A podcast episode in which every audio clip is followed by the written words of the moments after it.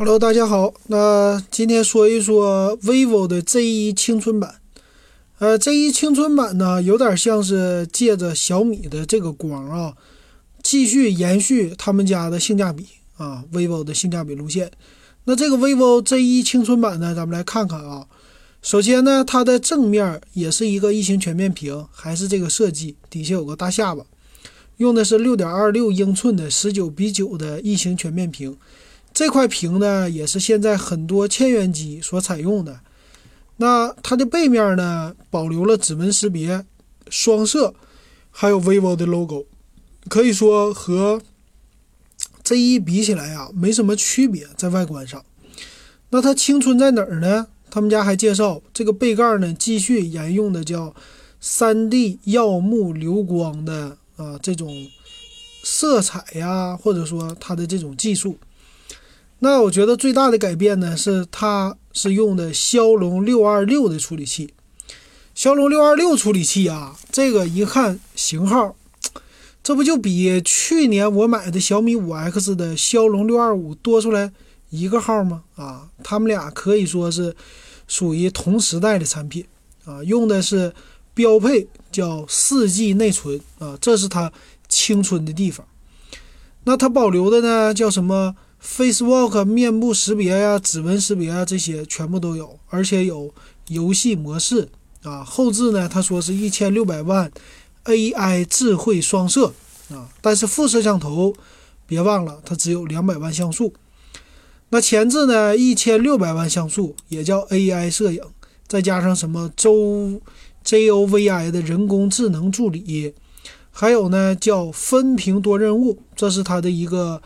嗯，算是它的这个 CP 这个系统系统的支持啊，系统方面支持的分屏，但是这个屏幕啊，你要真分起来，我觉得处理器稍微有一点应接不暇，整不了啊。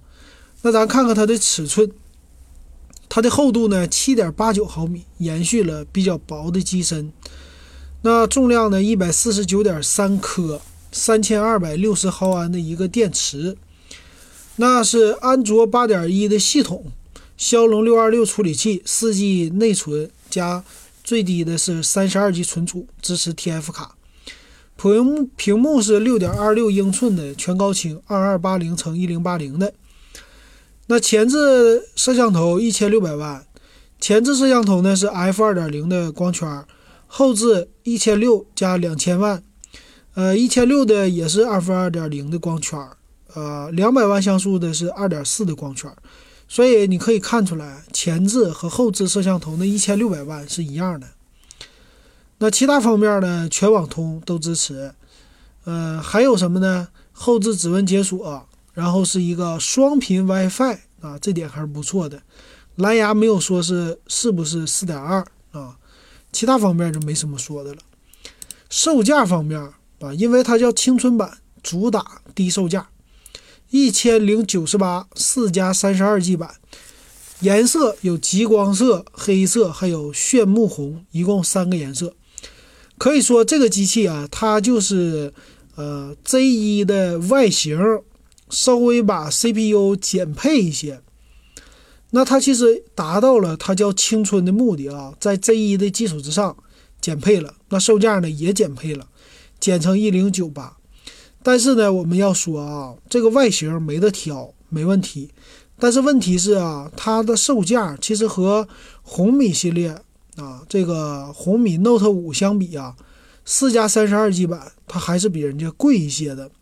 而且红米 Note 五用的是骁龙六三六，所以看起来呢，它就算是推出一零九八的售价，它的 CPU 啊，还有这些总体来说呀。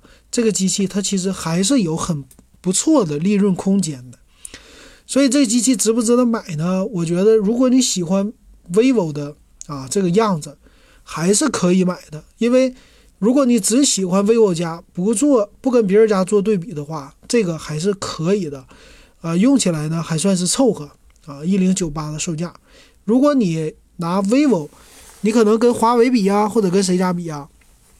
那这个你就要考虑了，啊，就可能说你再花个一百块钱、两百块钱，你可以选择骁龙六六零的处理器了。那个级别跟它差起来啊，那可就是差两个级别了啊，都不是一个级别的差别，可以说直接秒杀它。你比如说小米八青春版，它在双十一的时候只有幺幺九九，那过段时间呢，很快用不了双十二，它兴许也会全版本降到幺幺九九。所以你这个机器呢，Z1 青春跟小米八青春一比起来，这个性价比就非常不明显了。呃，CPU 比人家少了啊，然后存储呢还少了三十二个 G，那价钱呢只差一百块钱，那。你怎么来选呢？我觉得应该是啊，你自己心中已经有了这个选择了。好，那这就是 vivo 的 Z1 青春版，给大家说到这儿。